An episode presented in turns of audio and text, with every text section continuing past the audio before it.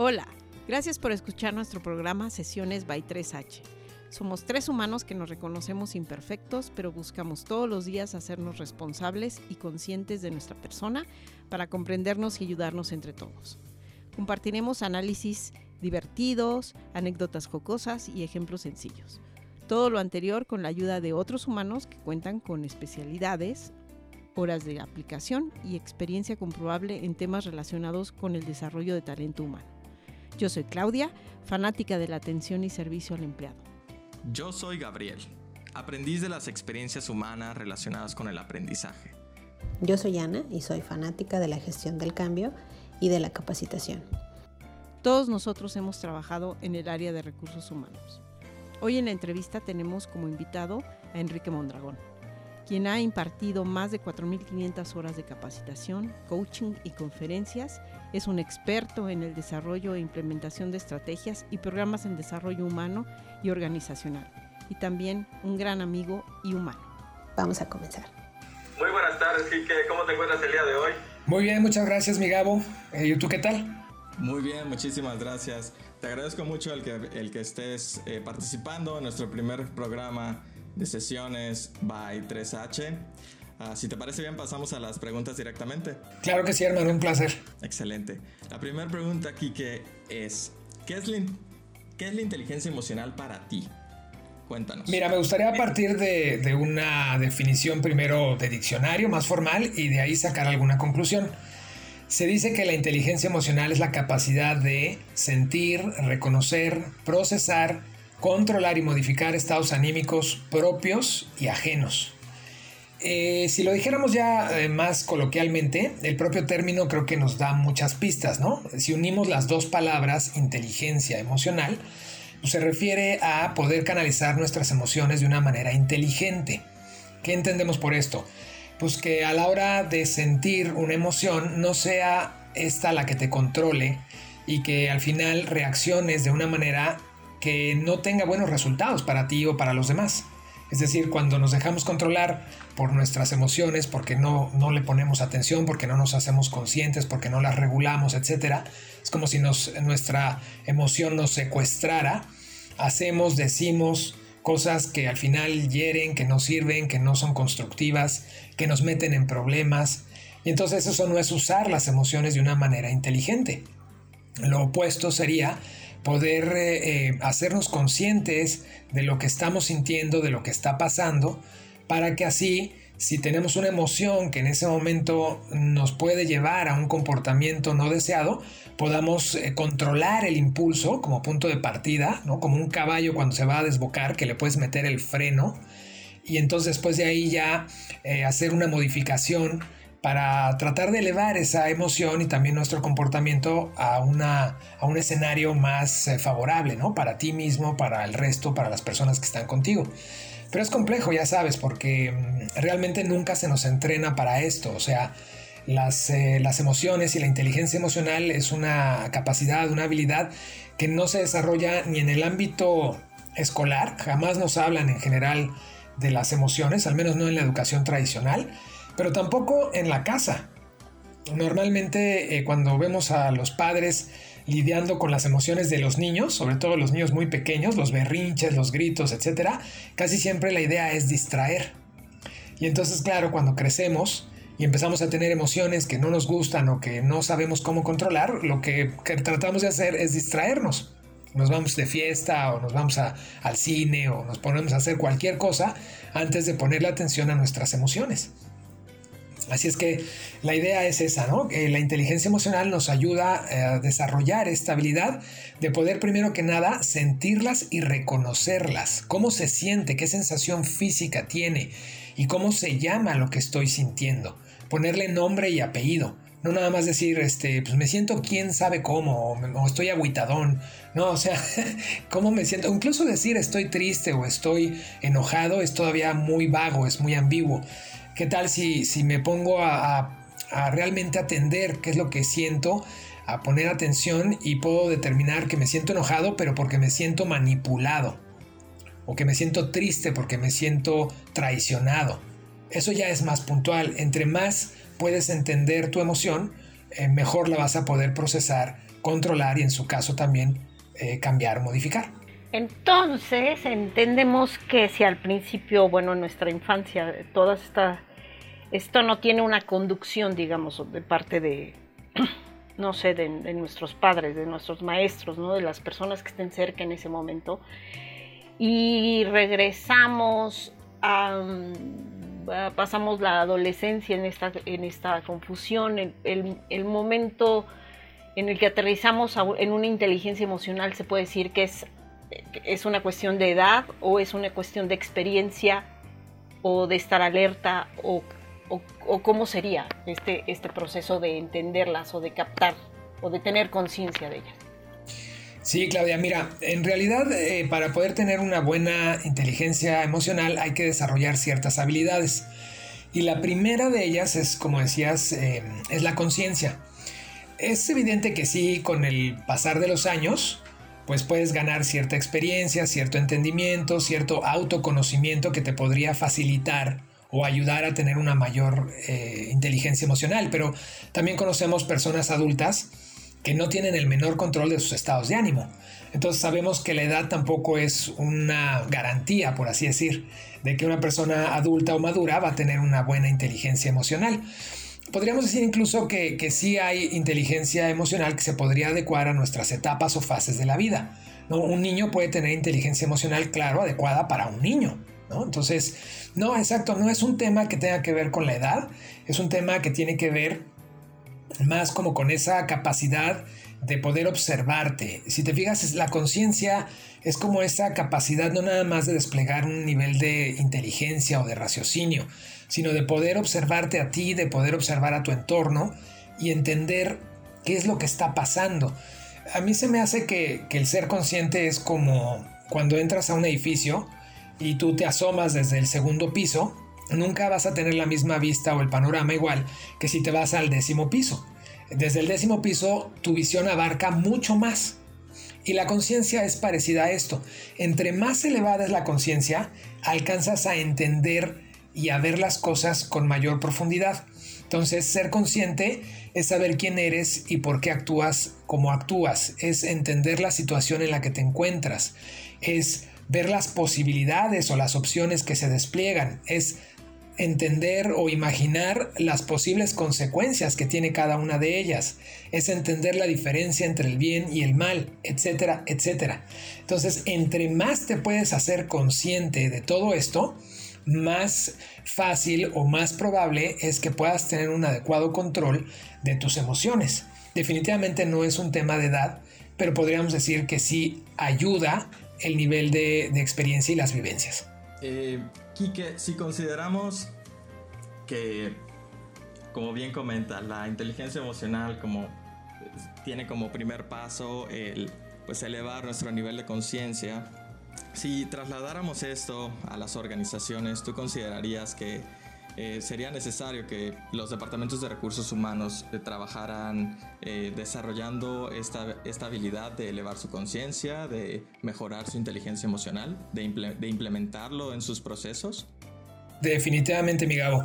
Yo creo que ahora ya se empieza a pensar más y uno de los países precursores en esto fue Japón, que empezaron a hablar ya del recurso humano con otra con otro término, otra palabra que es capital humano. Es decir, eh, las personas realmente son las que forman la empresa. Eh, los ladrillos, los edificios, las máquinas, eh, las redes de distribución, los camiones, etcétera, no son nada o no serían nada sin el capital humano. Realmente las empresas no tienen ideas, las empresas no crean, no. Las ideas y los que crean son las personas, ¿no? Son los que tienen estas ideas y son las que las pueden de alguna manera concretar. Y es evidente que el departamento o el área de capital humano de recursos humanos debería ser la más interesada en, como punto de partida, dar el ejemplo de lo que se quiere vivir, de lo, que se quiere implementar en la organización. Entonces, eh, vemos organizaciones en donde el jefe, el representante del área de recursos humanos es una persona que no tiene el menor toque humano Y esos son errores garrafales. Hay veces que, y lo digo sin ofender a ningún tipo de profesión o profesionista, no, hay veces que hay contadores que, que, manejan las nóminas y como lo hacen bien, pues lo suben ya como jefes del departamento. Y muchos de los contadores a veces no tienen esa cualidad, tienen otro tipo de virtudes y de habilidades, pero eh, se trata de que el jefe no nada más tenga el entendimiento de una nómina o de cómo marcar incidencias, sino que sea una persona que tenga esa inteligencia emocional para dar ejemplo a su equipo y que a su vez el equipo ayude también a transmitir eso al resto de los colaboradores. Al final, recursos humanos siempre tiene que estar gestionando entre los intereses patronales, del dueño de la empresa, etcétera, y también de los colaboradores. ¿Estás de acuerdo? Muchas veces es el jamón del sándwich. Todo el mundo llega a recursos humanos a pedirle lo que necesita o lo que quiere. Y los de arriba dicen, oye, necesito que haya más utilidad, más rentabilidad, más. Y los de abajo dicen, oye, necesito que también me apoyen más con esto y quiero ganar más y quiero tener una proyección de carrera. Y los que gestionan todo eso, pues es recursos humanos. Así es que ellos son los primeros que tienen que tener estas habilidades para poder incluso también eh, llevar a mejores eh, términos luego los posibles conflictos que haya entre compañeros o entre niveles jerárquicos. Quique, entonces ahorita tocaste un tema muy importante con la parte de Japón, que lo pusiste como un referente. Yo creo que ellos son referentes en muchos temas, no solamente en este, como bien lo mencionas. ¿Tú crees que en este sentido también sea un tema cultural que influya que pues que no conozcamos a lo mejor incluso pues esta, este concepto como tal, ¿no? De inteligencia emocional y que por lo tanto sea pues más difícil eh, incluirlo o, involucrarlo en un plano laboral, ¿no? Y tan importante como son los recursos humanos en las organizaciones. Sí, Anita, yo creo que sí. Eh, sí hay un factor cultural, por supuesto, involucrado. Al final, mira, eh, las personas entre más viscerales, entre más impulsivas somos, más peligro corremos de ser controlados, como decíamos al inicio, por nuestras propias emociones. Entonces, todas estas razas que son más tripa, ¿no? Todas estas razas latinas, etcétera, sí tenemos un poco eh, de por sí esa tendencia a veces de, responder simplemente con lo que sentimos en ese momento, ¿no? De reaccionar más que de pensar. Y también, eh, si te fijas, hay factores como, como el tema de la conquista y muchos otros que a veces nos han llevado a pensar que, eh, por ejemplo, el liderazgo correcto es cuando tú muchos así todavía lo, quieren eh, manifestar o lo quieren implementar, cuando tú subyugas o te impones ante los demás, ¿no? A veces se cree que el líder es el que sabe gritar más fuerte. Y por supuesto nos hemos dado cuenta con el paso del tiempo que esto es todo lo, todo lo opuesto, que realmente estos estilos de querer generar eh, productividad a través del miedo, es cierto que sí mueven, sobre todo al inicio, ¿no? Hay, hay como una eh, apariencia de que las cosas de inicio se mueven cuando llega un jefe que es temido. Pero al final esto tiene muchas limitaciones porque lógicamente cuando la gente está acostumbrada a funcionar a través de fuetazos, a través de la coerción, em, pues ¿qué pasa cuando esa persona, cuando ese supuesto líder se distrae, se va de vacación, se voltea al otro lado y deja de dar el fuetazo? Entonces deja de haber respuesta. La gente en el momento en que cesa la coerción, deja de funcionar. Entonces también es un sistema muy limitado el querer trabajar a través del miedo. Pero definitivamente sí creo que hay culturas como los mismos japoneses que mencionábamos que tienen como muy integrado esta virtud del honor que les favorece a poder actuar con este nivel de rectitud y de templanza.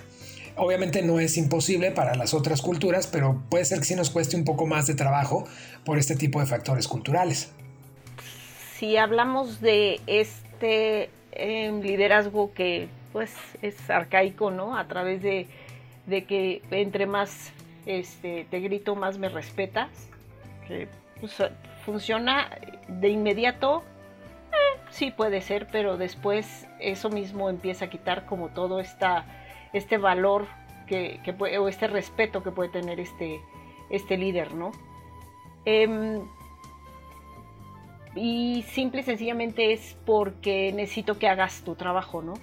Entonces se entiende que no, no estamos eh, por la parte de, la inteligencia emocional, sino yéndonos específicamente a hacer una tarea, ¿no? Una tarea que, tenemos que cumplir como empleados. Pero eh, la inteligencia emocional como habilidad para el presente y el futuro, ¿tú crees que podría ser eh, de mucha importancia que este desarrollo de, sea superior o el desarrollar una inteligencia emocional sea superior a las habilidades técnicas? Mira, no sé si realmente superior como tal, porque son como dos elementos diferentes. Eh, creo que son complementarios, pero sí creo que en algún caso se podría llegar a preferir. ¿eh? Por ejemplo, te doy, te doy un, ejemplo incluso en, nuestros días. Imagínate que, ahora estuvieras en una posición en la que se va a contratar un, eh, un asistente para ti. Y hay dos candidatos. Uno de los candidatos es una persona que conoce muy bien las labores, ya lleva muchos años haciéndola, tiene buena experiencia, pero es un hígado. Ya sabes, esas personas que tienen muy mala disposición, le pides algo, te hace caras, ya tiene problemas con las personas alrededor, ¿no? Eh, se está peleando todo el tiempo con, los compañeros, este, o sea, tiene una energía muy densa, muy pesada. El otro de los candidatos es una persona que tiene mucho menos experiencia, pero tiene una increíble disposición. Su actitud es muy positiva, es una persona que siempre está al pie del cañón que quiere eh, como crecer, que es proactiva, que tiene una energía positiva, etc. Al final, estoy seguro que, que muchos, la mayoría de nosotros, preferiríamos al segundo candidato, aunque nos tomara un poco más de tiempo entrenarle, pero después funcionar de una manera más fluida con él o con ella, que con ese primero, que aunque sea muy bueno en lo que hace, es muy difícil de tratar. Entonces, como te das cuenta, eh, es cierto, hay muchas personas que han avanzado en su carrera de manera más rápida gracias a su buen control de los estados anímicos que a sus capacidades eh, eh, del momento, por así decirlo, o sus habilidades. Creo que el liderazgo, la principal característica del liderazgo es la capacidad de influir a los demás. O sea, tú como jefe puedes usar siempre dos opciones mandarle, o sea, implementar tu autoridad jerárquica, podría ser incluso amedrentando de una manera coercitiva o influenciando, ¿cierto? O sea, cuando yo puedo venderle, por así decir, mi idea, mi objetivo a los miembros de mi equipo, si yo los convenzo, si yo les contagio mi entusiasmo por esa visión, por esa meta, después eh, simplemente voy a tener que irles despejando el camino porque ellos van a correr solos hacia ella. Ellos van a estar motivados y van a tener la energía para cumplirla. En vez de estarlos arreando y empujando a través de, como decíamos, ¿no? El chicotazo y a través de la orden que no quieren cumplir, pero que no les queda de otra porque si no los corro. Entonces creo que sí, esta cuestión de la inteligencia emocional cada vez se hace más crítica en todos los niveles, pero por supuesto en aquellos que manejan mayor cantidad de subordinados o de personal. Eh, Kike, me dejaste pensando en, el área de reclutamiento. Eh, platicábamos hace un momento en que, pues, regularmente para desarrollar inteligencia emocional, pues primero me tengo que conocer a mí mismo, Y de ahí ya puedo pasar al entorno y de ahí agregar valor posiblemente a la vida de, otras personas, ¿no? Pensando en los reclutadores y profesionistas que nos escuchan, que pues seguramente eh, tendrán algunos mayor experiencia que otros.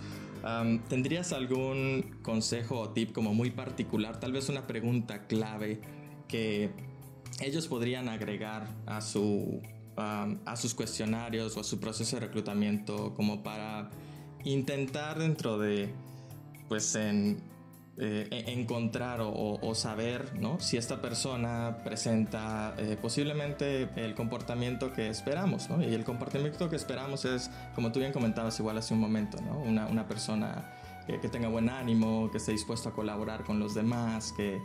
Em, que, regularmente eh, quiera participar en todo, aprender de todo y, que forme un buen equipo, ¿no?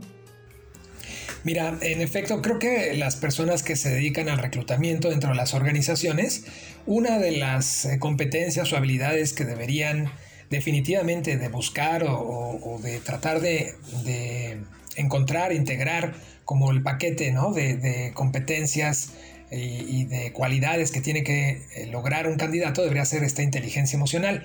En cuanto a las herramientas, Mira, hay, he escuchado por ahí, la verdad es que yo nunca los he visto en persona. He escuchado de algunos métodos así como uh, sui generis raros, vanguardistas de algunas empresas, que les ponen pruebas, sobre todo para puestos de, cierta relevancia, ¿no?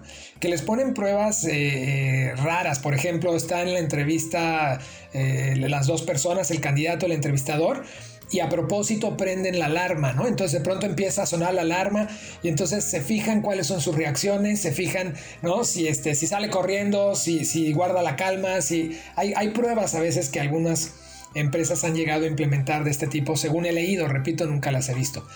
Pero si bien eso no está tan fácil de implementar ya como un método, yo lo que recomendaría simplemente es que los entrevistadores eh, buscaran siempre, y creo que eso muchos ya lo tienen entendido, el generar un nivel de confianza suficiente a lo largo de la entrevista para que el candidato realmente se muestre como es.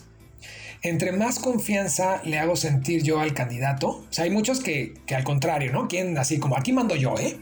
Y entonces la manera en cómo se conducen hace que el candidato vaya contestando de manera muy parca, ¿no? O sea, lo que me preguntas eh, así estrictamente es lo que te contesto y siempre va a estar contestando lo que ese candidato cree que el, que el entrevistador quiere escuchar. Es decir, en muchos de los casos estamos tratando de jugar, ¿no? al que quieren ver, pues eso les enseño. Y entonces esas entrevistas al final nunca realmente nos van a dar una verdadera prueba de la personalidad, del modo de ser, etcétera, del candidato. Si nosotros en la entrevista logramos establecer un nivel de confianza, eh, vamos a lograr que la persona se vaya relajando y vaya realmente eh, abriéndose a como es, a notar entonces sus reacciones. Eh, y no hay una pregunta específica porque tú sabes que esto se tendría que adecuar a cada persona. Pero lo que sí se podría usar es que con base en lo que la persona, en el, candidato ha expresado, ha hablado, ha dicho de su historia, usar algo de su historia y preguntárselo algo, por ejemplo, oye, ¿cuáles han sido de las decisiones más difíciles que has tenido que hacer no, pues mira, una vez tuve que separarme de mi familia para irme a vivir otro. Oye, ¿y, cómo manejaste eso? ¿Qué se siente de, ¿no? de separarte de tus hijos, etcétera? Y tú ves ahí ya uh, las respuestas, tú ves lo que te contestan, escuchas y ves su reacción, su manera de expresarse, etcétera. Eso te puede ayudar. Realmente no hay, hasta donde yo sé, una herramienta que en media hora o en una hora te pueda dar así una clara eh, visión de la inteligencia emocional de una persona. Eso pues realmente con el tiempo y conforme van pasando los días, las semanas y los meses ya lo vamos conociendo. No podemos conocer a una persona tan complejos como es el ser humano en tan poquito tiempo, pero sí nos podemos dar una buena idea. Esa sería mi recomendación, siempre generar confianza y utilizar preguntas que nos ayuden a entender cómo han manejado situaciones emocionales complejas en su vida. Pasando a preguntas em, un poquito más hacia, hacia, el público en general, un poquito más personales, sabemos que una buena forma de, de saber que estás logrando desarrollar tu inteligencia emocional es encontrando puntos sobre los cuales te puedes sostener cuando posiblemente no es tu mejor momento. ¿no? Armamos esta, pues, la famosa red de apoyo. ¿Nos podrías compartir un par de consejos o, o tips que pues, puedan ayudarnos a reconocer ¿En dónde pueden estar estos posibles puntos de apoyo para, em, pues, eh, sobre todo porque en los momentos más difíciles muchas veces eh, no sabemos por dónde empezar, ¿no? A buscarlos, ¿no? No sabemos si los tenemos, en muchas ocasiones los tenemos justo enfrente, pero no, no los reconocemos. Claro, es una, es una pregunta un poco extensa, digamos, de, contestar, mi Gabo, pero voy a tratar de, simplificarlo. Mira, en efecto, eh, yo creo que las cosas que nos pasan en la vida, siempre tienen una razón de ser. Soy de esas personas que sí creen que, las cosas en efecto siempre nos pueden servir para algo. El dolor en la vida está para darnos retroalimentación, tanto a nivel físico como a nivel emocional, ¿cierto? Cuando te duele algo en tu cuerpo, pues es la manera en la que tu sistema prende una alarma, prende un foco para decirte, oye, aquí hay algo que tienes que atender. Y es lo mismo cuando nos sucede a partir del dolor emocional cuando tenemos situaciones difíciles que emocionalmente nos están doliendo, es una forma en que la vida nos da retroalimentación de dónde tenemos que poner atención. Y yo creo que el dolor emocional siempre está vinculado con el subdesarrollo o con la falta de virtudes. Es decir, em, si tú te pones a pensar, todo lo que nos duele se puede curar con una virtud. Entonces, si me siento muy triste porque alguien me dejó, quizás lo que necesito desarrollar es más, desapego. Entonces, si me siento eh, muy impulsivo, eh, todo el tiempo reaccionando así como si fuera un chihuahua, o sea, a lo mejor lo que me hace falta es desarrollar paciencia.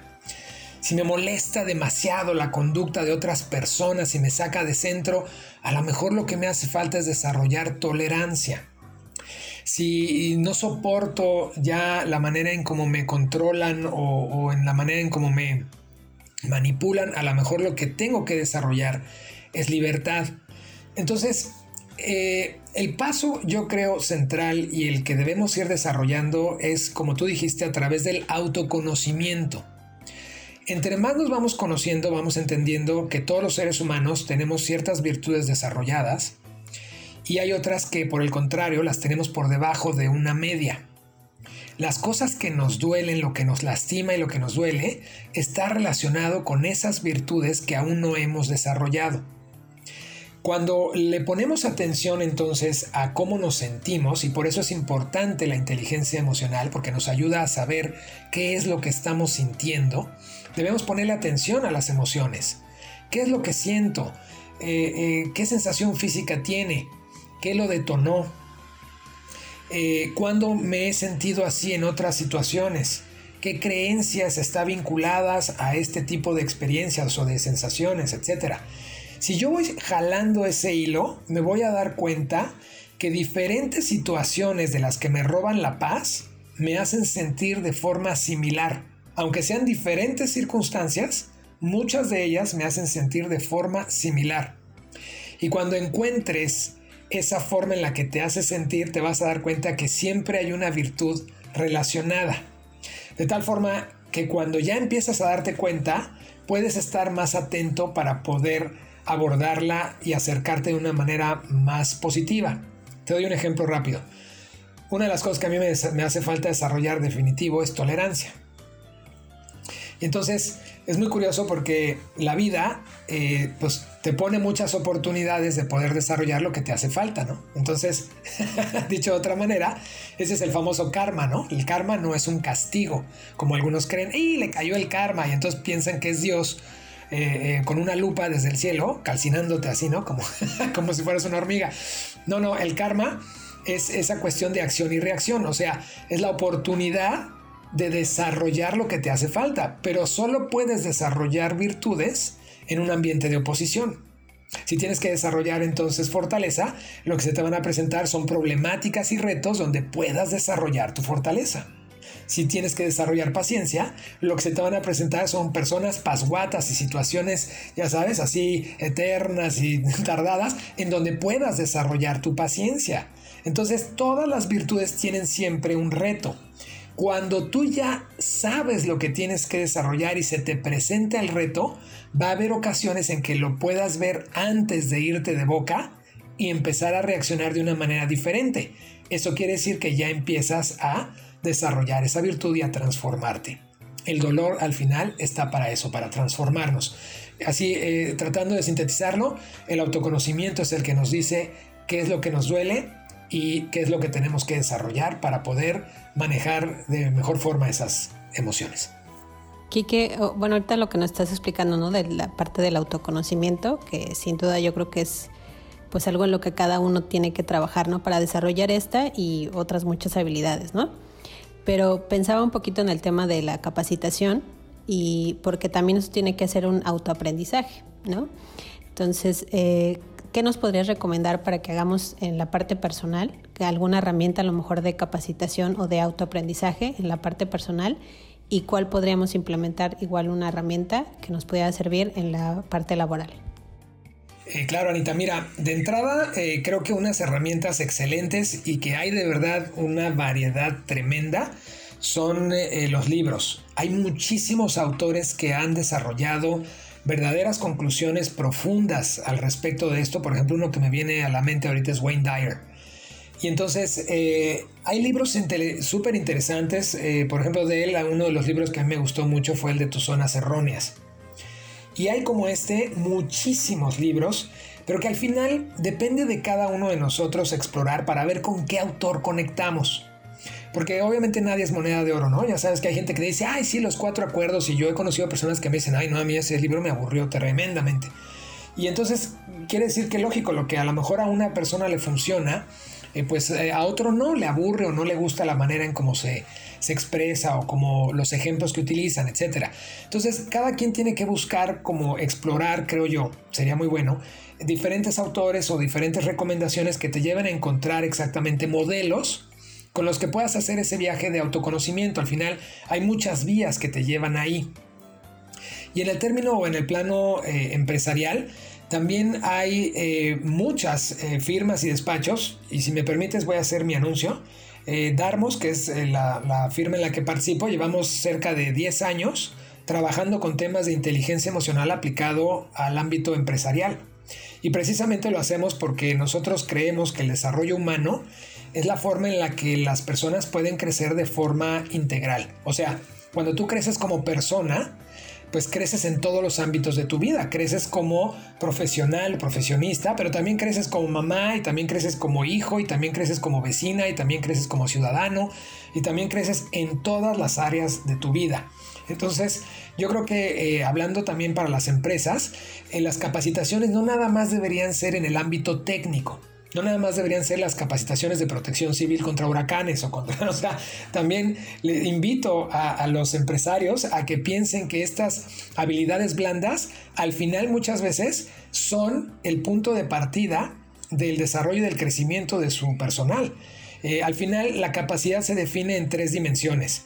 El saber, ¿no? el conocimiento que se necesita para una tarea, el poder, la habilidad o la facilidad que se debe tener para realizarla y el querer.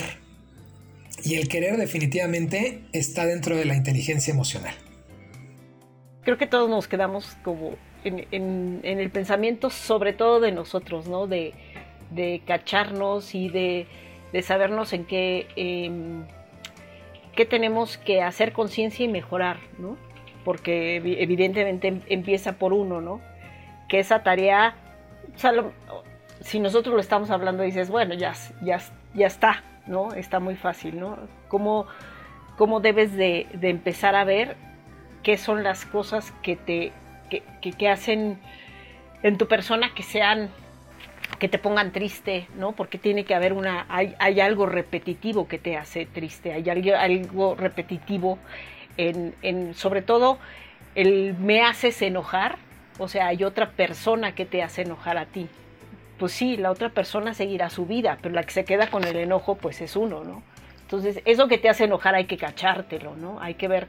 Y a partir de ahí es donde empiezan toda esta, pues si quieres un libro, pues si quieres un curso, pues si quieres asistir una, a una cita contigo y empezar a hacer un, un trabajo, ¿no? Para encontrar también cuáles son las virtudes, porque pues si ahorita entras a Google y pones virtudes, dices, híjole, ¿y, cuál, y este que me hace enojar, como que le trabajo, ¿no? Porque te puede caer el 20, que son muchísimas. Entonces, em, yo no sé si en esta, en, para, para este cierre y para agradecerte esta participación y que esperemos que sean muchas más porque este tema tiene para dar muchísimo eh, queremos ver si te gustaría darle algún mensaje a, nosotros mismos, o sea, a, nosotros que estamos en esta posición de estar buscando ser cada día mejores para nosotros y para, para la gente con la que, con la que eh, trabajamos o con la que interactuamos o con la que vivimos, si nos puedes dar un mensaje. Claro que sí, claro, estoy totalmente de acuerdo contigo. Eh, muchas veces creemos que son los demás, las circunstancias, los que detonan nuestras emociones, pero en realidad eh, lo que nosotros sentimos es nuestro. Independientemente del comportamiento o de las circunstancias en las que nos encontramos, las emociones que tenemos nos hablan de nosotros. Y fíjate que hay, hay diferentes enfoques respecto a las emociones raíz. Hay algunos que hablan de 10 emociones raíz, otros que hablan de 6. Eh, incluso se podría hasta llegar a sintetizar en dos. Pero bueno, voy a mencionar para efectos de esto el enfoque de las cuatro emociones que conocemos, que son la ira, la tristeza, el miedo y la alegría. A veces dicen, oye, pero ¿por qué solamente una positiva y tres negativas? Eso está como desbalanceado. Bueno, lo primero que tenemos que entender es que todas las emociones, las cuatro, pueden ser positivas o pueden ser negativas. Realmente no es que una sea positiva o negativa per se. Eh, más bien depende de la manera en la que la gestionamos. Entonces, eh, un poco de miedo te puede llevar a actuar de una manera previsora, te puede llevar a planificar, a, actuar con cautela. Eso sirve, por supuesto, pero demasiado miedo te, congela, te petrifica. Un poco de, ira te puede dar el coraje y la valentía para atreverte a hacer cosas que quizás de otra forma no harías, o para ser resiliente y para soportar, para aguantar, perseverante. Eh, pero demasiado, eh, demasiada ira te hace explotar, este, te hace atropellar, te hace ofender, eh, ya no sirve un poco de tristeza te puede volver pues como reflexivo, incluso inspirarte, ¿no? Muchos artistas han hecho cosas maravillosas eh, canalizando esa tristeza hacia obras de arte maravillosas, pero demasiada tristeza te pierde en la depresión, etc. También eh, la alegría, cuando estamos en esa euforia podemos ser eh, inconscientes, este, ¿no? tomar riesgos eh, innecesarios o faltar al respeto a otros o a los derechos. Entonces, como te das cuenta, todas las emociones pueden ser positivas o negativas, depende de cómo las gestionamos. Así es que mi mensaje sería definitivamente esto, sobre todo aquellos que sean padres eh, de familia, ayuden a sus hijos es mi recomendación, a, a, conectar con sus emociones. No nada más a que se distraiga para que ya no llore y entonces no nos moleste. O sea, eh, si en ese momento quieres que se calle, pues a lo mejor distraerlo es una buena opción, pero quizás después también sería bueno sentarte con él, con ella y decirle, oye, a ver, cuéntame, ¿por qué te sentías así? ¿Qué pasó? O sea, ayudarlos a ir desarrollando esa inteligencia emocional desde pequeños para que cuando tengan 20, 30, 50, los años que sean, tengan mejores herramientas para poder lidiar con eso. Quizás si las personas, si los niños de hoy en el futuro tienen más eh, inteligencia emocional podamos convivir de una manera más pacífica a los seres humanos y por fin poder ponernos de acuerdo y, generar mayor unidad hacia nuestras decisiones. Así es que espero que, las reflexiones que hemos eh, tomado eh, en esta ocasión sean de utilidad. Yo les agradezco mucho a los tres, siempre es un placer para mí estar con ustedes y ojalá que haya otras ocasiones en las que toquemos más temas como este. Gracias Enrique y este, esperemos y poderte tener en, en otro programa. Muchas gracias a todos. Gracias, hasta pronto. Podemos concluir que la inteligencia emocional se desarrolla al observar y reconocer nuestras tendencias emocionales, creando una conciencia que nos permite controlar y modificar nuestros estados de ánimo e incluso influir en los de las demás personas con las que interactuamos.